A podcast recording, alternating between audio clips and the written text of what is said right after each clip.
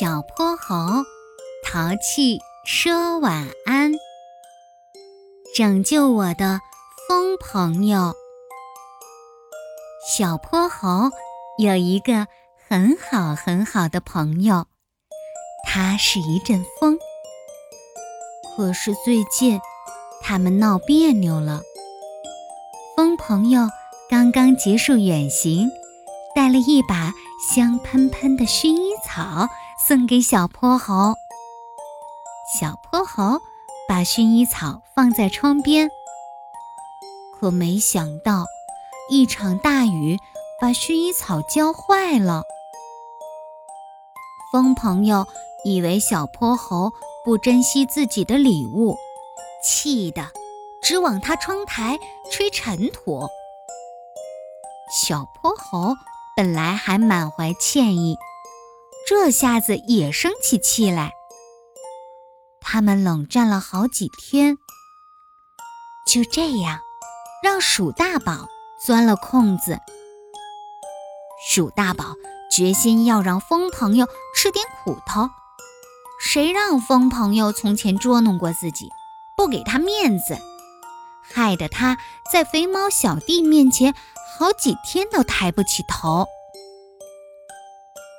于是，他对风朋友撒谎说：“小泼猴今晚约他在公园假山后的小木屋见面，要正式向他道歉。”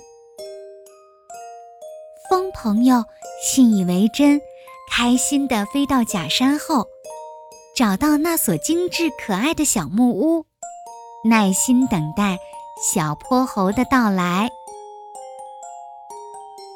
可是。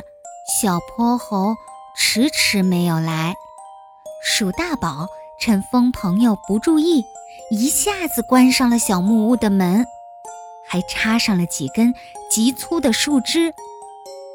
知道自己被骗的风朋友用力撞击四周的墙壁，可是它只是一阵风，怎么能撞倒坚固的木墙呢？渐渐的，风朋友的撞击声弱了下来。鼠大宝幸灾乐祸地向肥猫小弟炫耀这次的战绩，终于又重新赢得了他的佩服。肥猫小弟也骄傲地到处宣扬鼠大宝这次的威风勇敢。不过，这些话。毫不意外的也传到了小泼猴耳朵里。顾不上指责鼠大宝，小泼猴飞奔到公园假山后面的小木屋前，用力掰断插在木门上的树枝。当他进屋时，风朋友已经没力气再撞墙壁了。他躺在地上，发出轻轻的“呼呼”。的声音，哼哼哼，都是我不好。如果我不跟你闹别扭，鼠大宝也没机会伤害你。哼。小泼猴坐在地上，摸着满地狼藉，终于忍不住放声大哭。风朋友。飞到公园里，连吃了好几片叶子，才恢复过来。他很感动，小泼猴能来救他。现在他可一点都不生气了。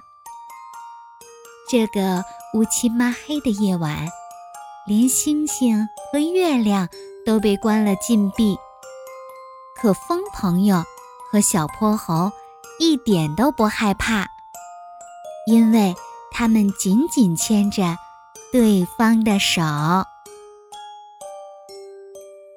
宝贝们，故事听完了，快跟小泼猴说声晚安吧。Good night，明晚淘气再见喽。